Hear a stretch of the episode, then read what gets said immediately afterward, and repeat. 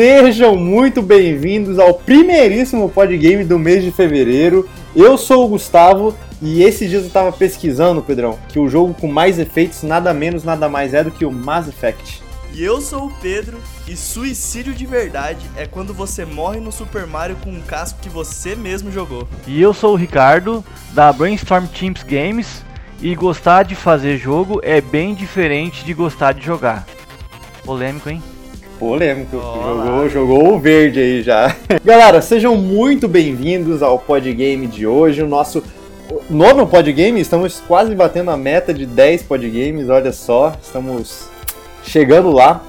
Agradeço a todos que estão ouvindo. Pedrão, seja muito bem-vindo. Muito obrigado, Gustavão. E hoje nós temos um convidado especialíssimo aqui conosco, que é o Ricardo, desenvolvedor de jogos. Ricardo, por favor, se apresenta aí para os nossos ouvintes saberem e estarem um pouco mais familiarizados com você. E aí, pessoal, tudo bem? Meu nome é Ricardo. Eu sou da Brainstorm Teams Games e estamos desenvolvendo já há alguns anos um jogo chamado Space Runners. Desenvolver jogo no Brasil não é fácil, mas estamos nessa luta aí. E acredito que já conseguimos atingir algumas coisas bem legais assim pro jogo. Tá ficando bem bacana. E obrigado pelo convite aí para participar do podcast. A gente que agradece a sua presença. Nos sentimos honrados por, por ter você aqui, Ricardo. É, e fala pra gente um pouco mais sobre você, com o que, que você trabalha, qual que é a sua área de formação. Então, eu fiz faculdade de engenharia de computação, né? E trabalho em desenvolvimento de software. É, e nas horas vagas, é, eu e mais um sócio, o Diego. Infelizmente o Diego não pôde comparecer aqui para participar do, da gravação. Mas nós dois, é, nas horas vagas, é, desenvolvemos o jogo Space Runners e esperamos que no futuro próximo aí seja a nossa principal ocupação, né? Então... A gente vai deixar aqui no, nos comentários do, do Spotify ou do agregador que vocês estiverem escutando a abertura aí do, do jogo Space Runners que eu mostrei pro Gustavo e o Gustavo adorou, Ricardo, aquela, aquela abertura. Rapaz, é, uma obra legal. de arte, uma obra-prima, hein? É, só essa música já dá uma história bem bacana já de contar, viu? Foi uma odisseia, uma verdadeira odisseia para fazer ela. E a gente vai entrar lá, vamos perguntar isso para você também, inclusive isso é uma das coisas que eu que eu separei, mas Ricardo, eu queria começar com uma pergunta que você já tentou responder aí na, na sua introdução. Eu queria te fazer uma pergunta que eu acho que ela é bem.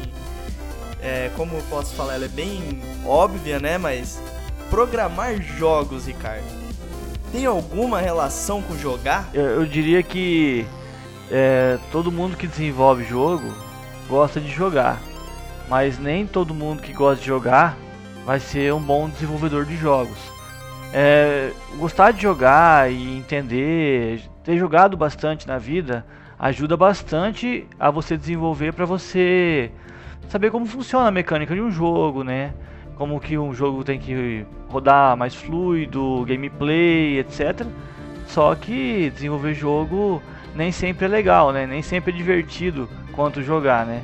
Desenvolver é trabalho, é um pouco mais complicado do que simplesmente sentar e jogar um jogo, né? Bem mais complicado. Não vem, não vem nada pronto, né? Não tem um, um Ctrl-C e Ctrl-V de alguma coisa que você faz ali para botar no seu jogo, né? É, e, e outra coisa, quando você começa a desenvolver jogos, meio que isso afeta você o prazer de jogar. Não tô falando que eu não gosto de jogar, mas hoje em dia quando eu jogo um jogo, eu jogo ele de uma forma diferente, porque eu fico observando as mecânicas, fico pensando como que aquilo foi desenvolvido, entendeu? E dificilmente eu pego um jogo e, e jogo por jogar, assim. Se, é, a gente fica sempre analisando. Até tem um ditado que fala assim: você quer estragar um hobby, transforma ele em profissão. Ou então aquele o famoso trabalho com o que você gosta e você nunca mais vai gostar de nada. É, então. Eu ainda gosto de jogar bastante, ainda jogo bastante no meu dia a dia, principalmente com os amigos, né?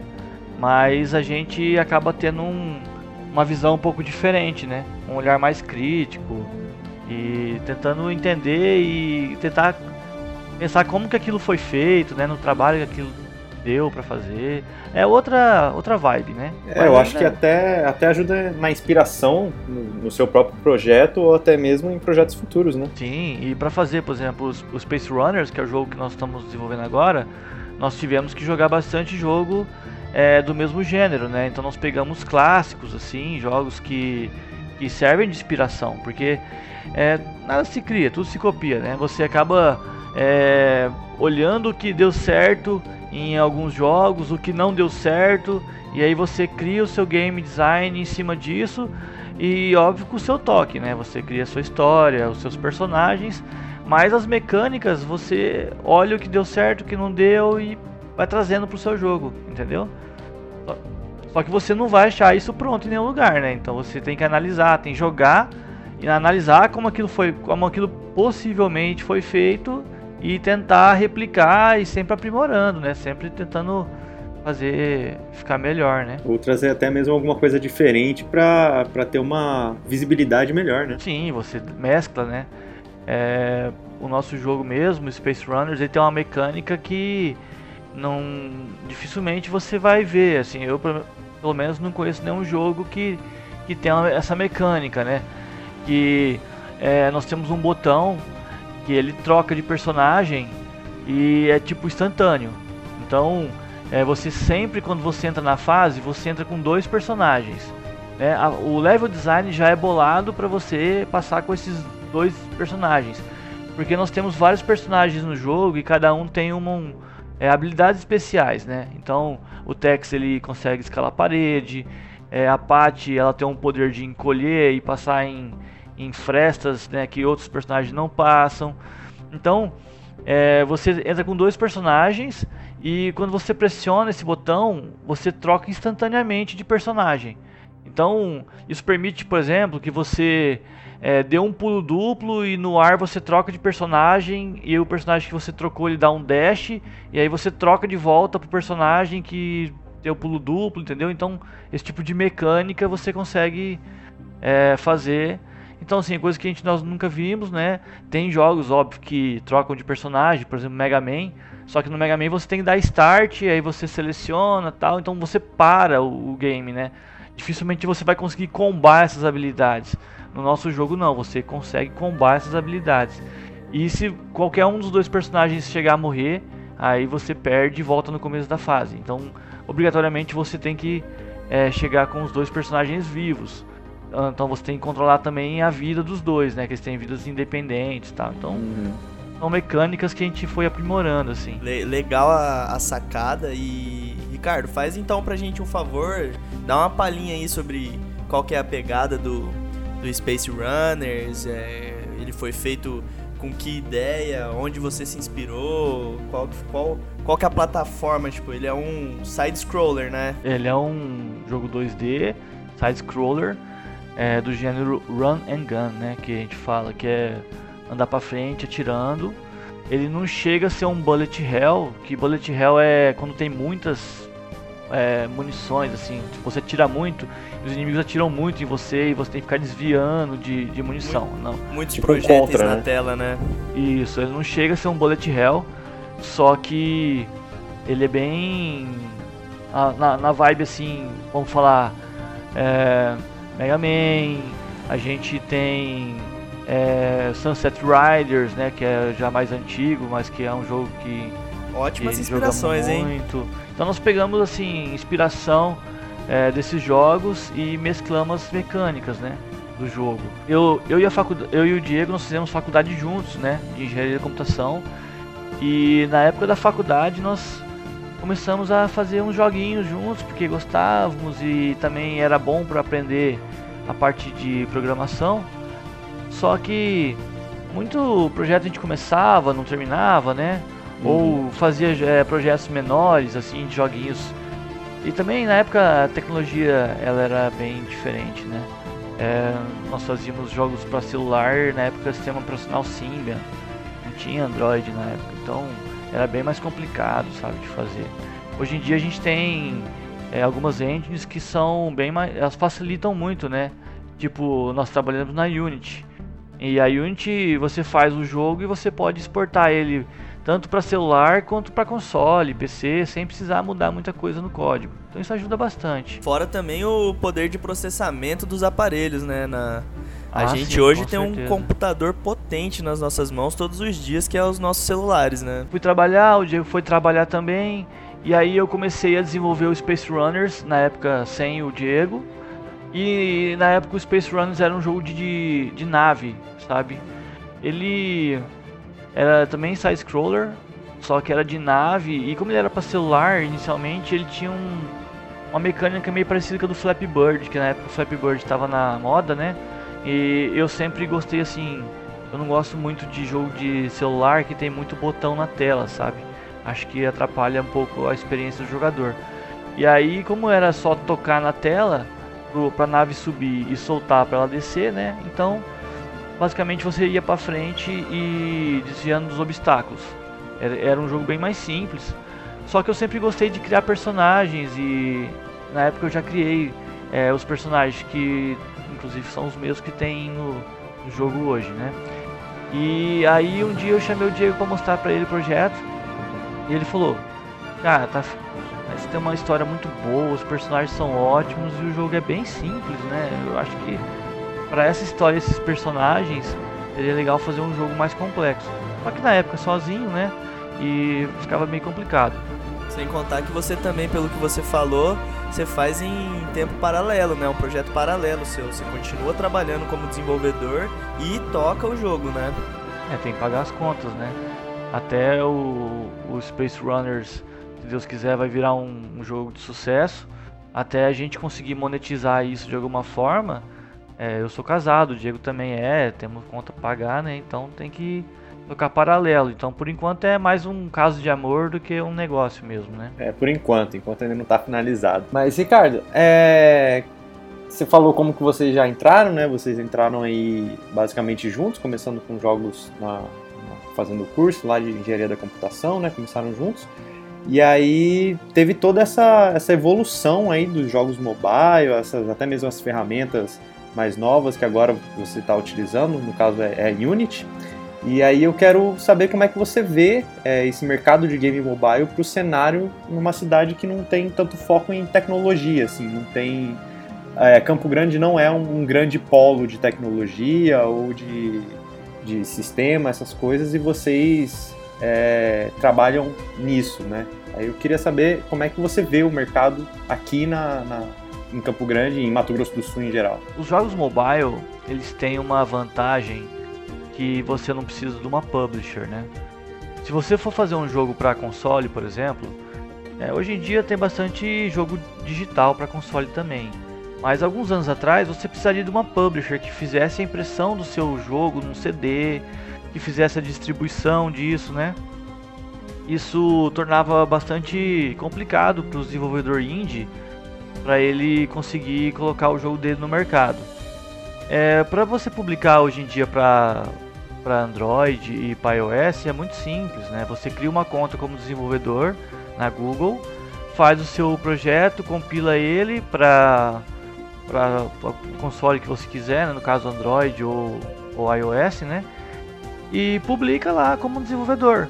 E pronto, você paga uma taxinha bem baixa, se eu não me engano, acho que é 100, 100 reais por ano, alguma coisa assim. E é 100 reais por ano é, pra conta, né? Não pro jogo. Então, na mesma conta você pode publicar quantos jogos você quiser. E esse jogo tá publicado. E assim, isso facilitou muito, né? Só que hoje em dia também tem uma, uma avalanche de jogos, né? Então é muito difícil porque você publica o jogo e se seu jogo não for bom e não, não se destacar de alguma forma, dificilmente ele vai chamar atenção na loja, né? É, já cai no esquecimento. É bem complicado. Só que a vantagem de você estar fazendo o jogo num estado que não tem uma cultura, não tem muitos desenvolvedores, né? Aqui a gente tem alguns sim. Tem alguns desenvolvedores é, aqui de Campo Grande, igual o André Santi, por exemplo, que tem o, o jogo Magic Rampage, que faz bastante sucesso. E assim, é, a vantagem de você fazer jogos num estado que nem o Mato Grosso do Sul é porque quando você faz, chama atenção, né? Nós, nós passamos no ano de 2018, no final de 2018, é, nós tentamos fazer uma, um financiamento coletivo para para poder desenvolver o Space Runners, porque a nossa ideia era fazer um, conseguir um dinheiro com financiamento coletivo e parar com o trabalho, né, nosso, dedicar 100% no jogo, vamos falar assim. Mas para isso a gente precisava de uma, uma verba, né? E quando nós é, desenvolvemos um beta do jogo e começamos a divulgar, chamou bastante atenção. Então, os jornais locais, youtubers, é, fomos convidados para dar entrevistas, etc. Então, chamou bastante atenção, nós tivemos bastante visibilidade. Infelizmente, não conseguimos bater a meta, né? E aí nós tivemos que mudar a estratégia, que era continuar fazendo o jogo nas horas vagas até conseguir monetizar o jogo. Você acredita então que o fato da do estado que a cidade não ter tanto foco para essa parte tecnológica e de, e de jogo mais ajudou vocês do que propriamente atrapalhou? Depende. É porque hoje em dia é, é muito fácil de você conseguir profissionais que não estão em Campo Grande, né? Por exemplo, a música do jogo foi feita pela banda Danger Sun, que são, eles são do Rio de Janeiro, de São Paulo, né? São, é uma banda bastante conhecida. Eles fazem música para animes, né? Como One Punch Man, Dragon Ball. Até é... do Cavaleiros, né? Se não me engano, a menina fez. Eu não sei se foi a banda inteira ou só a vocalista. É, o Cavaleiros do Zodíaco também. Hunter x Hunter. Então, tipo assim, eles fizeram. Eles, eles são. Eles fazem Renomados música de, já. É, eles fazem as versões brasileiras, né? Dessas músicas. E assim, é, quando. Só explicando como que o Diego entrou no projeto, porque eu falei que no começo ele não tinha entrado, né? Aí o Diego ele. Ele tava fazendo uma pós de game design. E quando ele terminou a pós, eu convidei ele para fazer parte do projeto. E o Diego sempre foi muito bom na parte de, de arte, né? De desenho. E ele falou: Ah, eu topo entrar no Space Runners com uma condição. Eu quero refazer toda a parte gráfica para poder ficar tudo no estilo, no mesmo estilo. E aí eu topei, né? E de cara foi muito bom ele entrar no projeto porque ele é um cara que é bastante parceiro meu, assim, tudo que eu já fiz na vida ele sempre teve junto. E é um cara que você não precisa ficar cobrando ele, oh, e aí, vai fazer, não vai fazer, sabe? Ele faz porque gosta mesmo, igual eu. Então a gente se dá bem no projeto. E aí, inclusive foi o Diego que falou da, da banda, né? Da Danger Sun. E também dublador, é, alguma, algumas trilhas sonoras do jogo, que são as músicas da fase. Quem fez pra gente foi um cara do Rio de Janeiro. Então, assim, no Mato Grosso do Sul não tem muito desenvolvedor, muito criador de conteúdo assim. É mais difícil de achar. Só que com a internet hoje em dia e com tudo mais, você chama, conversa, negocia, sempre está presente, entendeu? Acaba que não atrapalha tanto para você conseguir esses essas faixas, esse produto para você aderir ao seu, seu jogo, né? É, mas assim, por exemplo, vamos falar que o Space Runner sai, estoura e vira um sucesso e eu vou montar uma empresa. Aí eu acho que eu teria um pouco de dificuldade de contratar funcionários é, na parte de programação de jogos, entendeu? Então tem os prós e os contras, assim. digamos que até hoje não atrapalhou muito, não. É, então no caso, assim, é positivo você vir daqui, porque, querendo ou não, um projeto que começa a crescer ganha muita visibilidade aqui no estado, principalmente, mas não tem tanta diferença também porque pela internet ele acaba se espalhando muito mais rápido, do mesmo jeito que, sei lá, empresas de São Paulo também têm a mesma mesmo, como que eu posso dizer, a mesma concorrência, né, de divulgação. Digamos que assim, ó, se você quiser ganhar dinheiro com o jogo, você tem, vamos falar assim, duas formas mais conhecidas assim para você ter um jogo que vai te dar dinheiro. Ou você faz um jogo que ele é tudo para alguém, ou você faz um jogo que é nada para todo mundo. Eu vou explicar. Por exemplo, o Flappy Bird. Flappy Bird, ele é um jogo que ele é nada para todo mundo. Por quê? Ele não é nada para ninguém. Só que todo mundo joga ele, entendeu? Ele não vai mudar a vida de ninguém, não é o jogo da vida de ninguém. Só que como tem milhões de pessoas jogando, se você ganhar um centavo por pessoa, você vai ficar rico. Você vai ganhar dinheiro. Só que para esse tipo de jogo deslanchar, você precisa de muito marketing. Porque você precisa ter um alcance muito grande, você precisa que muita gente jogue, entendeu? No caso do Flappy Bird, se eu não me engano, o PewDiePie jogou, é um youtuber muito grande e Os fez. maiores canais do mundo, né? Então, assim, você precisa de muito marketing. E o nosso calcanhar de Aquiles aqui, da Brainstorm Team, sempre foi o marketing. Porque eu programo, o Diego também sabe programar, só que o, quem programa mais sou eu mesmo. O Diego faz a arte e a, a parte de som, né, de áudio, a gente consegue terceirizar tranquilo. Mas o marketing, nós já passamos, tivemos bastante experiência ruim com marketing, né? Pessoas que tentaram fazer o marketing pra gente, que não trouxe um resultado positivo. E aí, a gente não tem marketing, então a gente não pode fazer um jogo que é nada para todo mundo. Então nós vamos fazer um jogo que é tudo para alguém. O que, que é um jogo que é tudo para alguém? Um jogo que é tudo para alguém é um jogo que você vai alcançar um nicho que não está sendo atendido. Um exemplo, ah, eu vou fazer um jogo de Tokusatsu, por exemplo. Tem jogo de Tokusatsu? Tem muito pouco. Então se eu fizer um jogo de Tokusatsu, quem é fã de Tokusatsu vai ver meu jogo e vai falar, esse jogo é o jogo da minha vida. Então você pode cobrar um pouquinho a mais dele, você pode co cobrar um jogo full price do cara, porque ele vai comprar, porque ele não tem outra ele não tem concorrência, assim, vamos falar. O catálogo não, não é grande sobre esse, esse tipo, né? Isso. E esse cara, que ele gosta de Tokusatsu, ele tem amigos que gostam de Tokusatsu. E ele vai mostrar para os amigos dele. E os amigos vão postar em fórum de Tokusatsu. E isso vai se tornar viral entre quem gosta de Tokusatsu. Então você não precisa investir tanto em marketing, né? E você consegue cobrar um valor agregado um pouquinho maior. Então, como você cobra um pouquinho mais, você não precisa fazer uma venda estrondosa. Você não precisa de milhões de pessoas jogando. Se poucas pessoas jogarem seu jogo, mas pagarem um valor legalzinho para você, você já tem uma monetização legal. Então é isso que a gente buscou no Space Runners. Vamos buscar um nicho que não está sendo atendido. Qual que é o nicho? É quem cresceu na época que nós crescemos, assistindo desenhos como é, Silverhawks, Thundercats, sabe? É, Space Cowboys. Então, é, no, os nossos personagens, nossa história, é tudo tentando buscar essa essência aí dos desenhos antigos. Tanto que se você escutar a nossa abertura, ela é bem nostálgica. Nós fizemos uma animação também bem no estilo de desenhos antigos, né?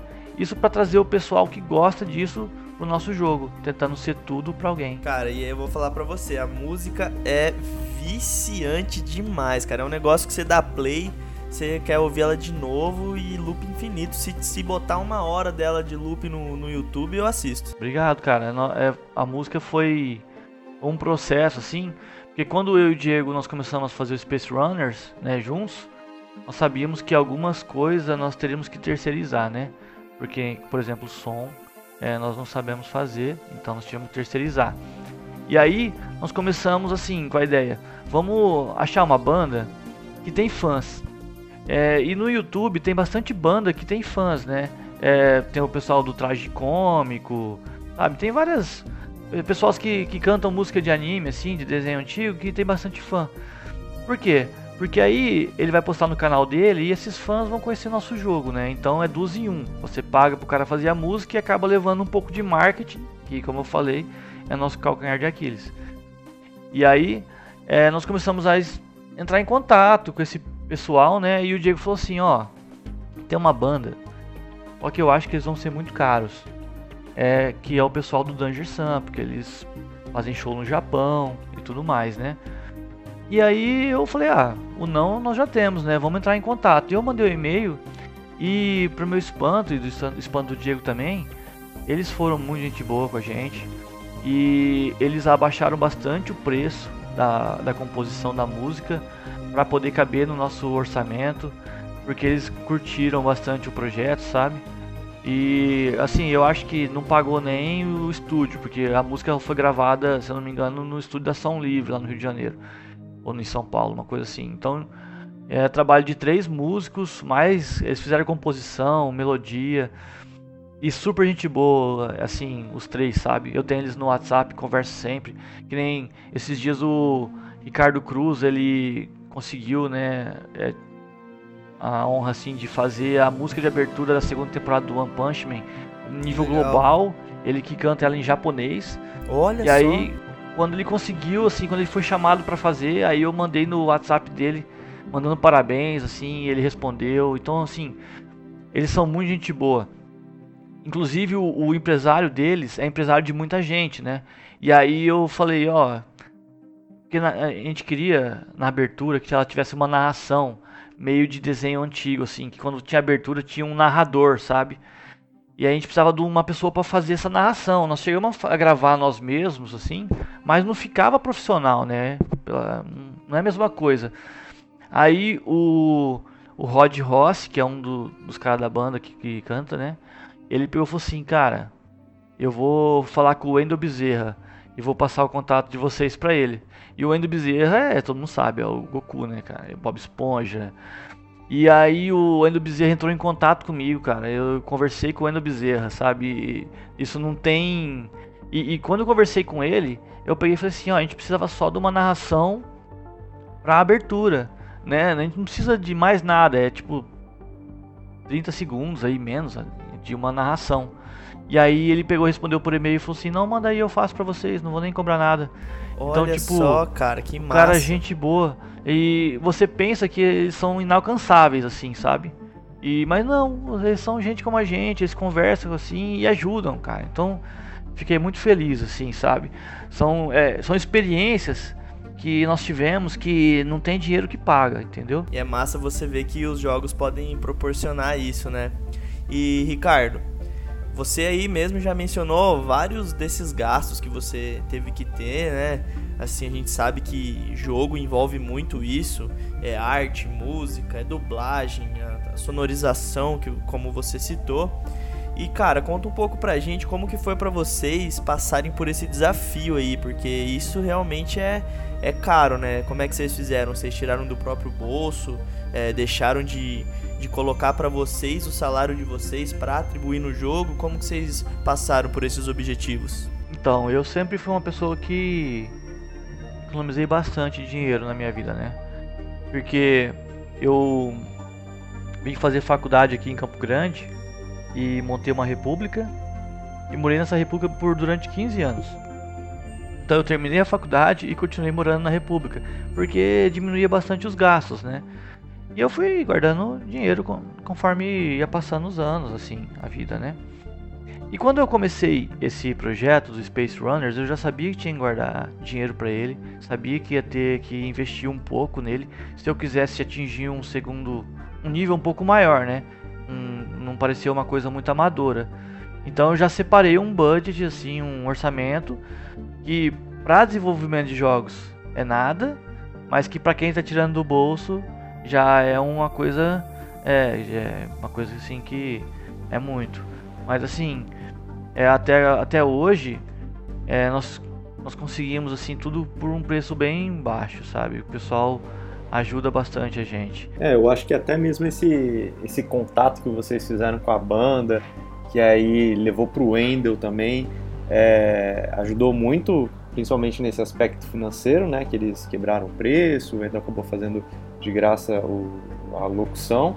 Mas é bacana ver como eles também apoiam o, o crescimento dessa área de criação de games no Brasil, né? Tipo, eu acho que muito por eles verem que é, que é um, um jogo brasileiro que vai ser lançado, tudo bem que não tem uma data é, necessariamente pronta que vai sair, mas que eles, eles vêm e eles é, ajudam esse tipo de projeto para porque não é bom só para eles ou só para vocês que estão fazendo o jogo, né? É bom pro, pro país em si. É, e eu acho que por causa da temática também, entendeu? Eles cresceram assistindo esses desenhos, eles querem que o projeto dê certo, sabe? Dá para sentir isso, eles ajudam bastante. Eu não sei como que funciona com outros jogos, né? É, mas assim, no nosso ramo aqui, o pessoal tem ajudado bastante, cara. E assim, só tem que agradecer todo mundo. É, mas também tem aqueles que querem explorar, sabe? É, quando nós tentamos fazer o crowdfunding, é, nós entramos em contato com bastante youtubers, assim, para poder jogar o jogo. E muitos jogaram assim de graça o jogo, sabe? Falou, não, vou jogar porque eu gostei. A nossa demo, no caso, né? Não era o jogo completo. Mas nós tivemos casos de youtuber que cobrou 150 mil, assim, pra jogar o jogo, sabe? Nossa senhora! Aí eu respondi, cara, se eu tivesse 150 mil, eu não precisava do crowdfunding, né? eu terminava o jogo. é. Aí então, tipo, sempre tem, né? Mas é, faz parte, né, cara? E no final, então, você e o Diego que acabaram bancando esses gastos todos do bolso de vocês mesmos. Vocês não tiveram nenhum aporte externo. Não. Nós tivemos oportunidades assim de, de inscrever nosso jogo em, por exemplo, editais, né? Da Lei Rouanet, coisas assim. É, editais que dão bastante dinheiro, cara. Mas nós preferimos manter o jogo longe disso, entendeu? Porque é aquilo, né? O que dá a entender é que se você não chegar na Lei Rouanet por uma uma, uma produtora, sabe? Você não consegue aprovação, né? Então, aí a, a, a, a produtora vai ficar com a porcentagem, óbvio, né? Então, não sei, sabe? Nós preferimos manter nós mesmos e, sei lá, não desvirtuar o jogo, sabe? Pegando dinheiro do governo para colocar. Não, não faz muito o nosso tipo, não. É, até que também aí não tem aquele dedo da produtora também no meio do jogo, né? Aí acaba saindo um negócio que era de gosto de vocês e acaba virando uma coisa que tem que ser porque a produtora quer que seja. Né? Só para deixar claro pro pessoal, seu jogo é só pro computador, vai ser pro computador consoles, vai ser pro mobile também, como é que é? Então, quando nós começamos a fazer o projeto lá em 2018, a ideia era lançar ele para Steam, né?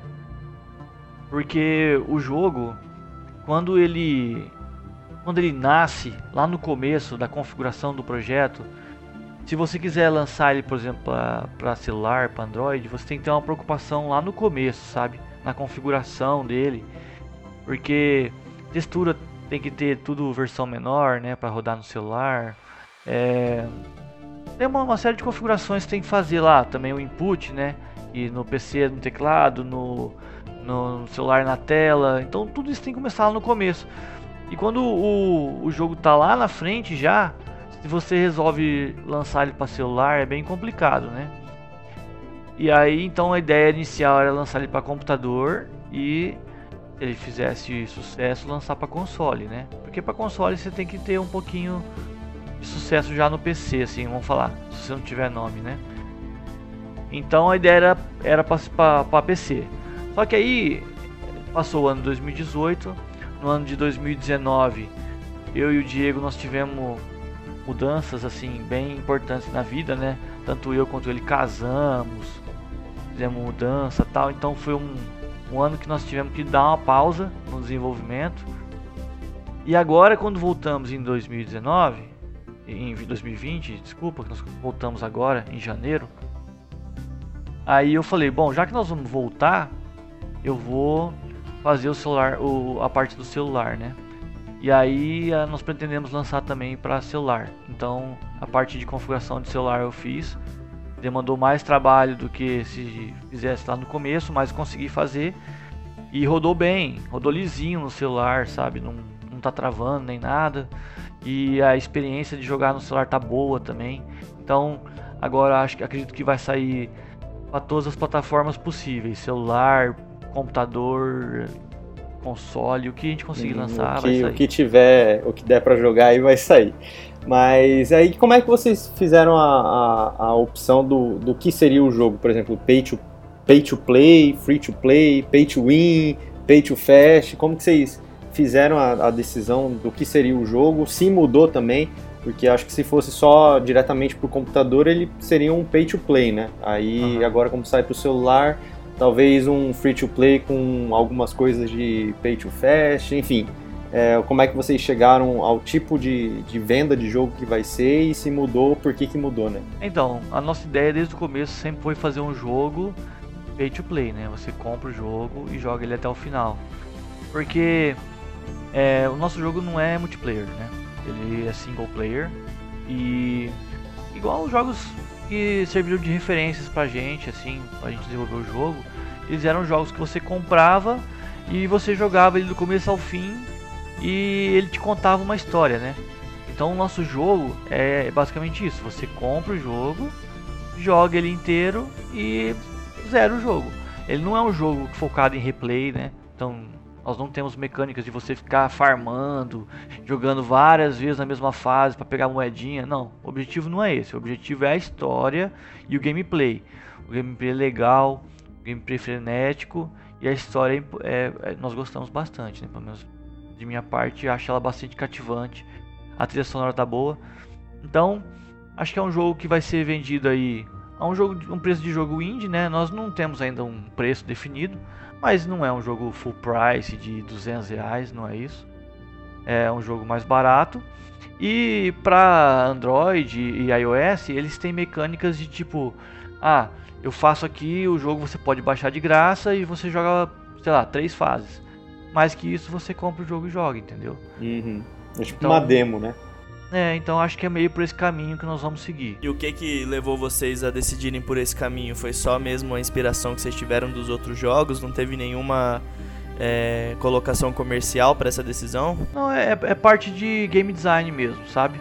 Porque, por exemplo, se você quiser ter uma loja de itens dentro do seu jogo, para que você gere interesse do usuário, para que ele gaste dinheiro na sua loja, você tem que ter um jogo com bastante replay, né? Então, ele vai jogar Aí ele vai voltar, vai jogar, vai voltar no mesmo, mesmo ponto e vai ficar rejogando. Em algum momento ele vai querer passar mais rápido aquilo, ou ter alguma vantagem, ou no caso se for skin, aí tem que ser um jogo multiplayer, porque não adianta nada você comprar uhum. uma skin sendo que ninguém vai ver. É, então. Faz sentido. É, um, é, é, o game design mesmo, né? Pro, pro jogo que nós desenhamos, a melhor monetização seria essa, né? Ele não tem replay, ele não é multiplayer, nós não queremos encher de propaganda ele, sabe? Não, não, queremos desvirtuar o jogo nesse ponto. Então, é, foi uma forma de, assim, coloca o, o jogo a um preço de jogo indie, né? Não sei quanto vai sair, mas sei lá, 9 reais, 10 reais, 15 reais no máximo, sim, um valor não muito alto para o jogo e facilitar para o pessoal comprar, né? Então, colocar demo com poucas fases para tentar pegar o pessoal. Acho que acredito até na Steam deve ter esse tipo de mecânica de você ter o jogo versão demonstração e você ter upgrade depois dele. Game design mesmo, sabe? Entendi. O, foi o, o, a monetização que mais encaixou no game design do jogo. Bom, Ricardo, agora eu vou partir para umas perguntas um pouco mais técnicas, né, pra gente falar um pouco. É, pra, só para contextualizar um pouco, né, a gente tem diversos tipos de, de linguagem de programação, né, e chama linguagem de programação justamente por causa disso, porque é, um, como se fosse um idioma diferente, então uma pessoa que fala só português não consegue conversar com uma pessoa que fala só francês, e isso se aplica também no mundo da programação, né, a gente tem diversas linguagens, é, um número incontável de, de opções para você poder criar o seu jogo, e eu quero saber é, qual a linguagem de programação você escolheu e por que que você escolheu ela? Bom, é, a Unity ela aceita, se eu não me engano, é, C Sharp, JavaScript e ela tinha uma linguagem própria que era BoolScript. Mas essa linguagem eu não sei se existe mais, tá? Porque eu uso a Unity faz muitos anos já e eu sempre programei em C Sharp na Unity. É, sei programar em Java também, no trabalho meu é, nós programamos em JavaScript, né? E sei programar Java, sei programar várias linguagens, mas eu optei por C Sharp porque é uma linguagem que eu achei bastante documentação na internet na época que eu comecei a desenvolver jogos na Unity. Né? Era, foi a linguagem mais acessível para mim em termos de tutoriais e documentação mesmo. Hoje em dia tem muita coisa na internet, né? Você tem cursos, mas quando eu comecei não tinha tanto. E é uma linguagem que eu gostava, então comecei a desenvolver C Sharp e até hoje eu levo C Sharp. Óbvio que é, às vezes você pega é, um, um plugin, alguma coisa que você vai utilizar no seu jogo, que não foi você que fez, né? Mas é, que está em outras linguagens e você acaba tendo que tá, dar um pouco de manutenção é, para alterar alguma coisa, né? Ah, tem uma mecânica aqui que eu peguei, eu comprei um plugin na internet aqui que faz o controle do personagem para ele fazer um dash, por exemplo. Ah, mas não ficou exatamente do jeito que eu quero, então eu preciso customizar. Aí você abre o código e altera. Aí tem coisa que está em C Sharp, tem coisa que está em JavaScript, mas o core mesmo do jogo que eu programei é C Sharp. É, é bom que aí você já até aprende mais sobre os outros códigos, né? Até mesmo se tiver alguma outra dificuldade com alguma linha de código em específico ali, você já sabe resolver, né? Sim, e tem muita coisa que nós adquirimos para utilizar no jogo e que não, não ficava bacana, assim, que não ficava exatamente do jeito que nós queríamos e estava muito difícil de customizar. e nós acabamos desenvolvendo o nosso próprio usando aquele como referência, entendeu? Então é, tem muita parte de leitura de código. Você pega um código, ah, eu preciso fazer aqui uma fog, por exemplo, preciso fazer um efeito aqui na tela, alguma coisa. Aí você não vai partir do zero, né? Você procura alguém que já fez, olha como que ele fez, o código dele e faz o seu, entendeu? Então você tem que é, compreender outras linguagens também, mas o core do jogo C Sharp. É legal é, se você comentar aí que você optou pela parte de documentação, né? Isso no universo de, de programação é algo muito importante. Essa decisão da, da linguagem pode mudar muito, né? Essa, a forma como as coisas são feitas. E fala pra gente, Ricardo, é, fora o C Sharp aí e a Unity, você usa mais alguma coisa não? Para código do jogo, não. Né? É, faço tudo dentro da Unity. A Unity ela tem vários editores dentro dela, né? Você pode fazer o código do jogo, pode codar um shader, por exemplo, que é totalmente diferente. Então, tudo dentro da própria Unity você consegue. Já na parte de arte que o Diego faz, né? Aí ele usa Photoshop, usa é, o Spine, que é uma ferramenta para você fazer animação, porque é, antes você fazia animação de personagem quadro a quadro, né, com sprites, né. Hoje em dia tem ferramentas como Spine, onde você faz uma uma animação baseada em bones, em ossos, né? Então você coloca o personagem lá e faz toda a parte de ossos dele e distorção como se ele fosse um objeto 3D, só que naquele é, 2D mesmo, na textura, sabe? Isso dá um, um resultado bem mais bonito, assim, mais acabado do que se você utilizasse sprite. Então o Diego ele usa várias ferramentas, né? Ah, mas a parte de codificação mesmo, eu faço tudo dentro da, da Unity usando o Virtual Studios, né? Que a Unity ela usa o Virtual Studios como ferramenta padrão. E aí, cara, você falou pra gente, né, que ainda, ainda não dá para ganhar a vida com, com o jogo, mas fala pra gente como é que é a rotina. Você falou que tem o seu trabalho, é, você é casado e tudo mais, e acaba deixando o jogo pra. Acho que para os momentos mais ali de, de hora vaga, né? Mas como é que é a rotina? É, não sei se você trabalha especificamente também com programação de jogos ou com com programação em geral, mas como que é a rotina que você leva aí, principalmente para fazer a programação não só do seu jogo, mas do, do, da sua profissão mesmo? Então, eu, eu trabalho com programação, né? Sou programador front-end e também mexo com uma parte de testes na empresa que eu trabalho. É, só que programar sistemas é bem diferente de programar jogos, sabe? é muito, muito diferente. É por isso que eu falo que se um dia eu precisar contratar pessoas para desenvolver o meu jogo, para me ajudar no, na, no código, eu não vou poder contratar, por exemplo, as pessoas que trabalham comigo, porque elas não vão saber fazer jogo. É diferente, é muito diferente. Por mais que ele seja bom em programação é, web, por exemplo, ele não vai ser bom necessariamente em programação é, de jogos, né? Então, é, no começo do, do, do, Space Runners, nós tínhamos metas bem agressivas, assim, sabe? De parte de, de tempo mesmo. Porque nós tínhamos a, a, a campanha do crowdfunding que tinha data é, marcada para iniciar. Então foi uma loucura. Eu trabalhava é, 9 horas por dia na empresa, chegava em casa, trabalhava mais 4, 5 horas no jogo todo dia e isso foi deixando a gente doente, sabe? Não, não foi bacana não.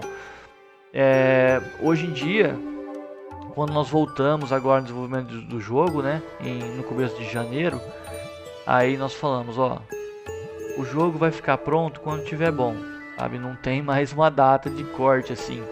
Porque quando você faz corrido, você acaba pecando um pouco na qualidade também. A demo que nós disponibilizamos é, crowdfunding ela era muito inferior do que o jogo tá hoje. Ela tinha muito bug, sabe? Não, não tava bom, mas era o que deu para fazer no prazo que nós tínhamos. E agora nós estamos com uma outra mentalidade, que é fazer qualidade, primar com fazer coisa boa, sabe? Então nós trabalhamos é, todo dia também, mesma coisa. é, fora do horário de expediente, né? No caso, eu trabalho aí duas, três horas por dia. Mas aí eu termino o trabalho, vou lá, descanso um pouco, é, assisto um anime que eu gosto ou alguma coisa, e aí eu sento no computador e programo um pouco. Hoje em dia é muito fácil, leve, né? né? É, hoje em dia é mais fácil, porque eu, por exemplo, o Diego ele pode trabalhar da casa dele e eu daqui da minha casa. É por mais que nós nos reunimos é, três vezes por semana presencialmente aqui, né? Na minha casa eu montei um escritório, né, pra gente fazer o jogo. Então três vezes por semana ele sai do trabalho dele, passa aqui e a gente trabalha juntos. Mas nos outros dias é a gente programa, é, eu programo e ele faz a animação da casa dele. E tem também fim de semana, né? Que dá pra desenvolver um pouco também. Mas assim, nós estamos numa outra pegada agora, sabe? Não estamos na correria não. Vamos fazer o negócio bem feito. Não tem uma data de lançamento. É óbvio que a gente não quer ficar 10 anos desenvolvendo o jogo, né? Mas é, nós amadurecemos muito também, sabe? Então eu refiz muita coisa agora no começo. Eu fui fazer a portabilidade para poder funcionar em dispositivos móveis. Tinha é, métodos assim, classes gigantescas, sabe, com muitas linhas de código que, sei lá, resumia duas linhas de código assim, porque a Unity tinha pronto assim, sabe? E eu não uhum. sabia. Então. É, é normal o paradigma de programação, né, Ricardo? Só quem quem trabalha entende o que você quis dizer, eu acho. É, e isso deixa o jogo mais leve, entendeu? Tudo é, menos código é menos peso pro, pro, pro jogo, né? É, lá no começo, quando eu fiz o jogo, eu, eu gerei um build pra celular, mas ele nem rodava no celular, sabe? Travava demais, ficava muito ruim, era injogável. Ah, hoje em dia ele roda muito bem, porque. Você teve que limpar tudo. bastante, bastante o código para que ele conseguisse rodar tranquilo no celular? Eu refiz tudo do zero. É que foi assim. Quando nós começamos a fazer o jogo, eu comecei a utilizar uma versão da Unity que é a Unity 5.6, né? Depois da, da Unity 5 saiu a versão 6, depois saiu a 2017, 2018 e agora está na 2019. Então, o jogo era feito na versão 5 e tinha muitas versões para frente, sabe? Quando eu voltei agora no começo do ano, eu falei pro Diego, Diego, eu vou vou atualizar a, a Unity. Vai parar de funcionar tudo. Nossa, porque é muito é muito antigo, né? Mas como a gente não tava naquela pressa, eu falei, eu vou fazer isso. E aí eu, obviamente, eu peguei, né, e coloquei lá na, na Unity 2019, e a hora que eu mandei abrir o projeto, ele simplesmente apareceu uma mensagem assim: o seu projeto é muito antigo, não dá para abrir ele. Aí eu tive Nossa. que fazer manualmente, eu fui pegando os scripts, puxando um por um o projeto, né, as cenas, fui importando manualmente um por um, criando um novo projeto, só que pegando as coisas. E conforme eu fui pegando, eu fui refatorando tudo, né, fui melhorando. E aí isso que fez o jogo ficar mais leve, melhor, né? E hoje em dia ele já tá bem. É, é uma coisa que eu tava postergando, que eu precisava ter feito fazia muito tempo, mas não dava. Aí agora eu já fiz, ó, para você ver. Eu comecei em janeiro, já terminei. Então, e Ricardo, qual que foi a parte mais difícil de você codificar no jogo, cara? Conta pra gente aí.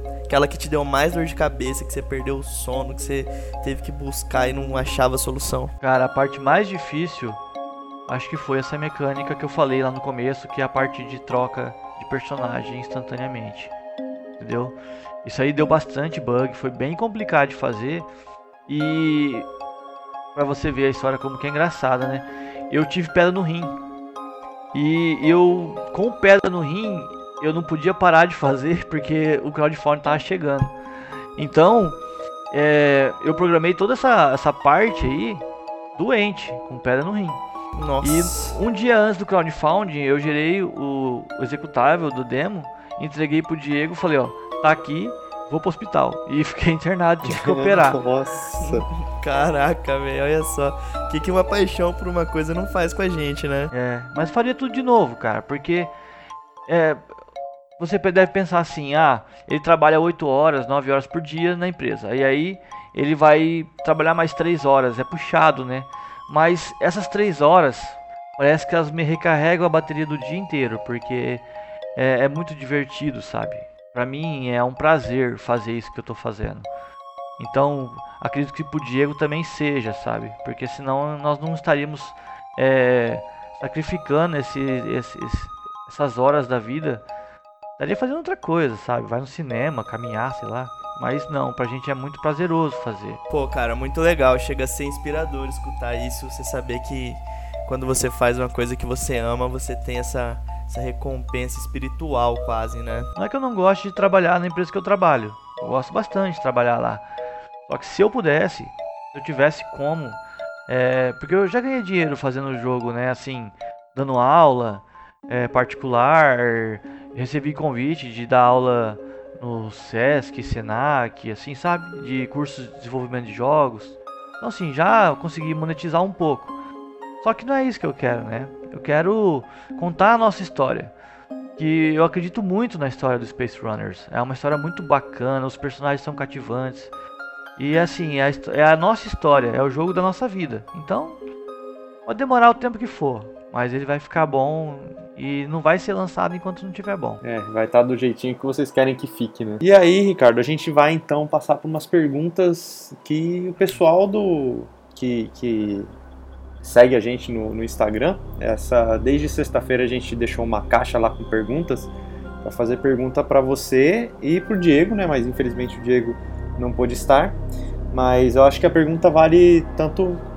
Só, acho que só você consegue responder. Uma das perguntas que a gente recebeu foi do Bernardo. E ele, eu acredito que sim, mas ele perguntou se alguém já conseguiu bugar o seu jogo. Conseguiu. É, nós participamos de uma, de uma, de várias feiras já, na verdade, né? Mas aqui em Campo Grande tem uma feira que é a Parada Nerd. Acho que vocês devem conhecer a Parada Nerd. É, inclusive, acredito que vamos participar da próxima agora desse ano para mostrar o jogo. Nós participamos do Campo Grande Game Show também. E toda vez que nós levamos e montamos aquela estrutura toda, né? Televisão, com o jogo rodando e dá o controle na mão do usuário, sempre eles acham bugs, sempre. é engraçado, cara. Tipo, é, vou contar um bug que foi bem engraçado. Tinha uma porta e essa porta era fechada. E você tinha que andar pela fase pra fazer o puzzle da fase, né? Pra abrir a porta. Então você tinha que acionar algumas alavancas, matar alguns personagens e tal, para você passar pela porta. E aí veio uma criancinha, cara, ela devia ter uns 5 anos de idade, assim, 6, era bem pequenininha a criancinha. aí ela foi andando assim, chegou na porta, abaixou o personagem, assim, agachou e ficou apertando pra frente que nem louco assim. Aí o personagem blincou pro outro lado da porta assim e atravessou a porta e foi embora, cara. Nossa senhora. É, o, o Guri já tava fazendo speedrun do seu jogo já, fi. Então, um molequinho de 5 anos, sei lá. E esse moleque virou nosso fã depois. Ah, isso Pô, que conta, que legal. História, história é. massa. A gente recebeu uma pergunta também, eu não sei se tem muito a ver com o seu jogo, já que ele tem uma temática mais espacial, né? Mas o Lucas Garnache perguntou pra gente por que, que os desenvolvedores não convidam arquitetos para fazer o design das casas. Ia ficar muito mais realístico de acordo com ele. Então, né? Pode ser. Eu não sei. no meu jogo não tem casas assim, né? Não tem ambiente interno, assim. Deve ser por causa do custo, né, Ricardo? É, acho que seria uma boa. Mas sabe que eu sei. É, na época de faculdade ainda, eu comecei a utilizar uma ferramenta de modelagem 3D chama Cinema 4D. E na época eu, eu fiz bastante freelance assim para arquiteta, engenheira e usando a Unity. Então, tipo, eles me davam a planta da casa, eu fazia a modelagem 3D da casa, né? Jogava dentro da Unity e aí você conseguia caminhar dentro da casa, né? Então ela usava isso para mostrar para os clientes. Ganhei um dinheirinho na época da faculdade fazendo isso. Caraca, você fazia né? praticamente um jogo da casa que ela tava modelando. É, não tinha mecânica, né? Tipo, o a Unity, ela tem alguns assets prontos assim, né? Então ela tem controle de primeira pessoa pronto, que você pode jogar lá e sair andando. Que massa. Aí eu só modelava a casa, colocava lá, colocava colisão nas paredes e pronto, né? Aí eu usava para vender as reformas dela. Um The Sims em primeira pessoa. É, basicamente. E aí, Ricardo, também a gente recebeu a pergunta do Matheus Rota. A pergunta dele é bem extensa, hein? Vamos, vamos lá. Apesar do forte crescimento do Brasil no desenvolvimento de jogos, ainda é um mito obscuro para muitas pessoas de como funciona essa área e como se preparar, até porque não costumam ter muitas vagas abertas.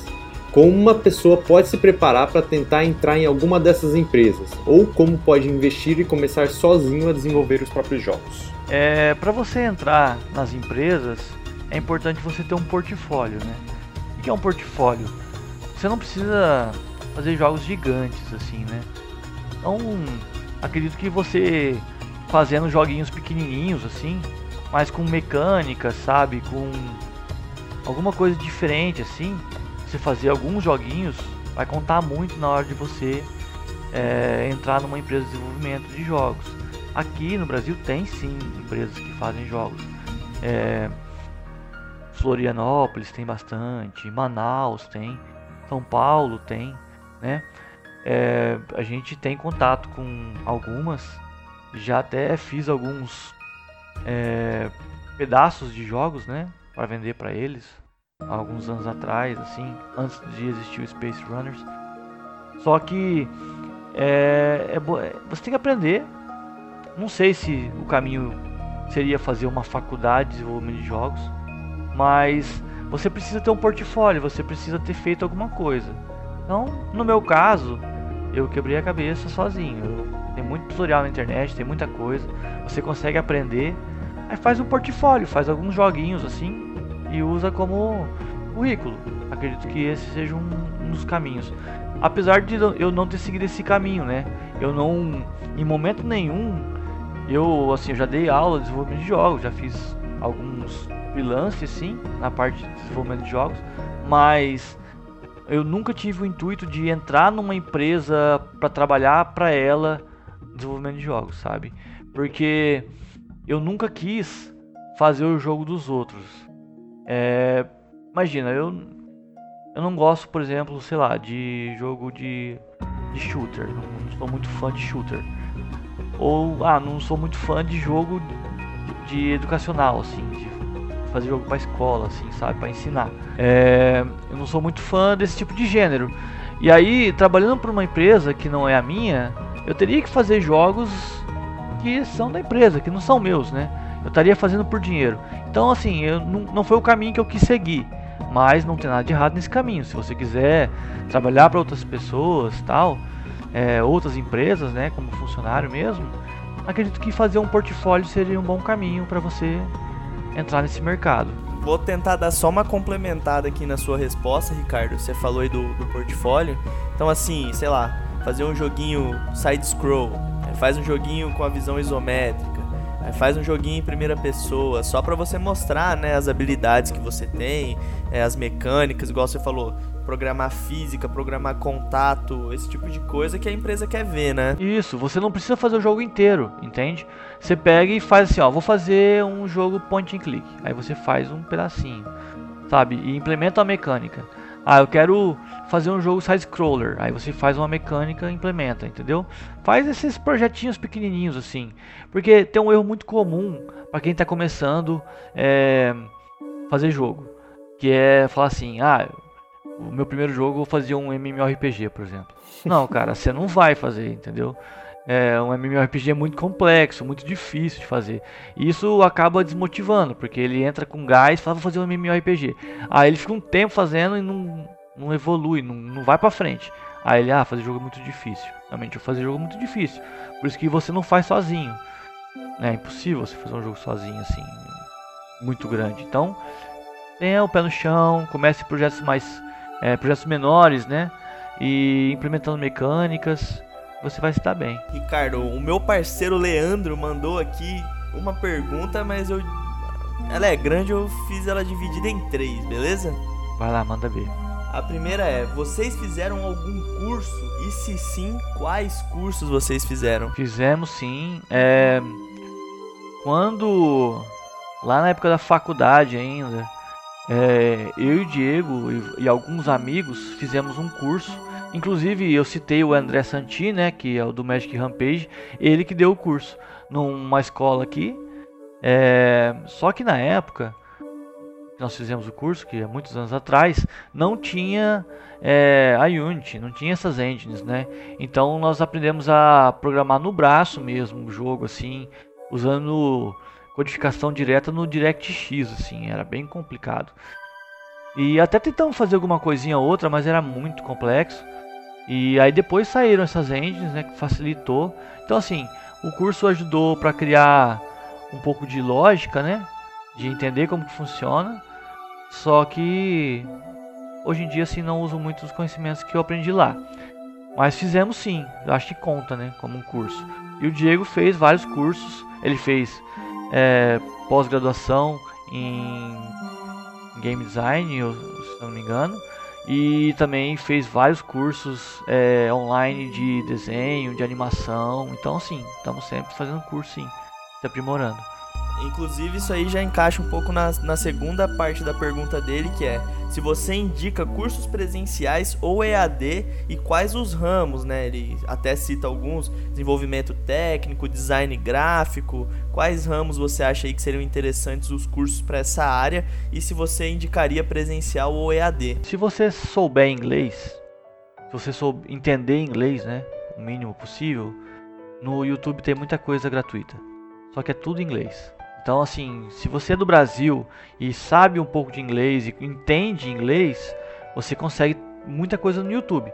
Se você não souber, aí tem alguma, alguns materiais gratuitos também.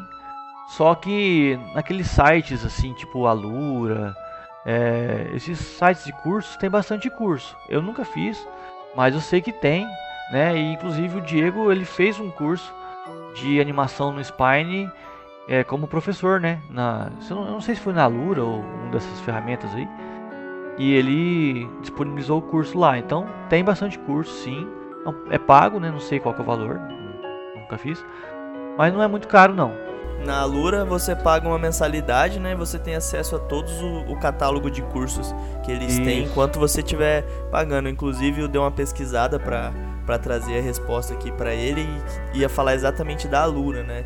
Diversos e diversos cursos lá referentes à, à programação de jogos, então fica aí a dica, né, Ricardo? É, e assim, é que agora, como eu já estou há algum tempo no mercado, né, eu já tenho muitos contatos assim de pessoas que fazem jogo.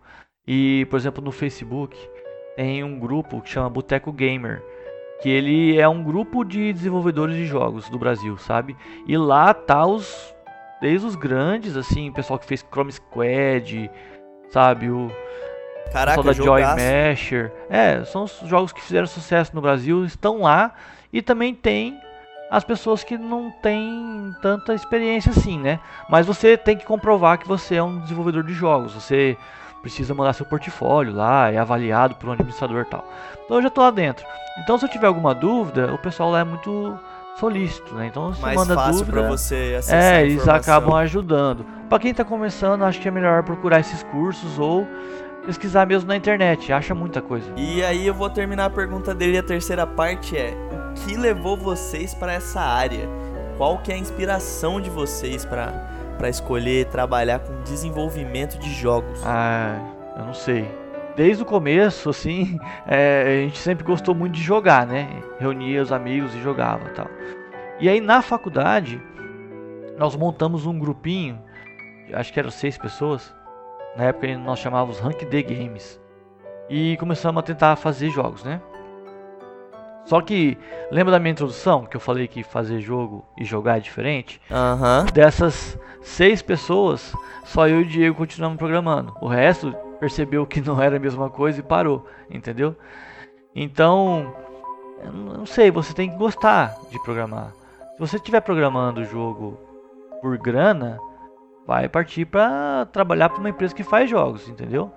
Agora, desenvolvimento indie, um baixo orçamento, assim, é que é paixão mesmo. Ou você gosta ou você nem entra nessa que só vai perder tempo. Tem que acreditar no seu projeto, né? É, tem que acreditar, tem que gostar. É o que eu falei, eu, eu trabalho no jogo aqui e isso me recarrega as baterias. Eu não fico cansado com isso. me ajuda, sabe? E aí a nossa última pergunta aí, na verdade são duas também, é pela mesma pessoa, que é o Francisco Joaquim. É, a primeira pergunta, na verdade, você já meio que respondeu. que é como ingressar no mercado do desenvolvimento de jogos. Aí eu acho que entra o lance do portfólio, né? É, acredito que seria um, uma, uma forma bacana, porque você pode até. Eu sei que no Rio de Janeiro tem uma faculdade lá de desenvolvimento de jogos, não sei se no Brasil tem outras. E nem sei se aquela do Rio de Janeiro ainda está funcionando, mas eu sei que tinha a Saga. Até conheço uns amigos que fizeram faculdade lá. Mas alguns que fizeram faculdade lá não estão trabalhando na parte de jogos, entendeu? Então eu não sei o quanto isso pode influenciar você entrar no mercado de jogos. Acredito que você fazer um portfólio assim e, e seja, seja o melhor caminho. Acredito. E aí a outra pergunta dele é qual que é o maior déficit dessa área, tanto do mercado quanto, é, quanto de profissionais? No, no nosso caso, marketing. Porque marketing tem que ser uma coisa marketing focado em jogos, né? Acredito que não seja igual o marketing de, sei lá, de uma loja ou é, são canais totalmente diferentes, né? E é, nós já tentamos assim é, com várias pessoas. Até pagamos já é, para empresas fazerem o marketing. Isso não reverteu em nada positivo para gente, né? Só foi dinheiro jogado fora. Então, a, a nossa maior carência, não sei se é porque nós estamos em Campo Grande, não sei. O marketing pra gente até hoje disparado é a maior carência que nós temos, a maior dificuldade. E Ricardo, foi isso, cara, o nosso episódio muito especial com a sua presença. Queria agradecer você demais por ter se disponibilizado. Imagino aí que a rotina de vocês deve estar bem puxada e você ainda assim se dispôs a estar conosco aqui, cara. Então, queria te agradecer. Cara, eu que agradeço. É, sempre que precisar da gente aí, nós somos parceiros aí, né? E o Diego, infelizmente, não pôde é, participar dessa vez, mas se quiserem fazer um podcast no futuro é, mais focado na parte da arte, de desenvolvimento de jogos, é, dá pra gente conversar com ele e ele participar com vocês aí, gravar um novo podcast. É, pedir pro pessoal seguir a gente no Facebook, né? Procurar por Space Runners é, no Facebook, vocês vão achar. Temos também o canal no YouTube Instagram, é, todas as redes sociais. Procurar por Space Runners, vocês vão achar. Se puderem disponibilizar depois aí também, é, agradecemos. Pode então, certeza muito aí vocês. que vai estar tá na, na, na, descrição. Então são parceiros aí, o que vocês precisarem sempre, estamos aí, tá? Obrigadão. Eu vou falar outra coisa para você, cara. Vocês vão receber um convite com certeza quando o jogo de vocês sair. A gente vai querer fazer um episódio especialíssimo sobre o jogo. Ah, com certeza. E nós temos vários canais abertos também, né? Por exemplo, como eu falei da Parada Nerd, eles vão abrir. Conversei com o Alex, que é o dono da Parada Nerd, né? ou um dos donos, não sei como funciona lá. E ele já falou que quer, né? Que, que topa colocar a gente na Parada Nerd que vai acontecer esse ano. Aí se vocês quiserem fazer a cobertura lá também, a gente, é, a gente colabora e se ajuda. Maravilha. Tem a sua demo tá disponível para qualquer um? Como é que é? Ela não tá mais disponível, né? Só que se você procurar no YouTube, tem vários canais que jogaram ela, é, que estão inclusive comentando, né, e tudo mais da época. Tem o nosso canal do YouTube que também tem gameplay do jogo, né? Tem a, a abertura animada, estilo anos 80, tem música, tem muito material aí para quem procurar. É só em nas nossas redes sociais, Facebook, Twitter, Instagram, YouTube e vai ter muito conteúdo lá para ele poder ver o, jogo. Queria agradecer você também, Gustavo, por ter participado conosco hoje desse podgame especialíssimo. Eu que agradeço estar aqui mais uma semana. Uma semana com você, dessa vez com o Ricardo também, nosso primeiro participante de podcast. Olha só, sinta-se honrado, Ricardo. Valeu. E, e, é isso aí, tamo junto. Não esquece, galera, se vocês quiserem entrar em contato com a gente, mandar um e-mail para contatopodgame@gmail.com. E a gente tem um Instagram também, Gustavão. Como é que é o nosso Instagram mesmo? Nosso Instagram é Podgame Podcast. Só pesquisar lá que a gente aparece em primeirinho, tomara. E a gente vai ficando por aqui. Até a semana que vem e aquele abraço. Tchau, tchau, galera. Falou.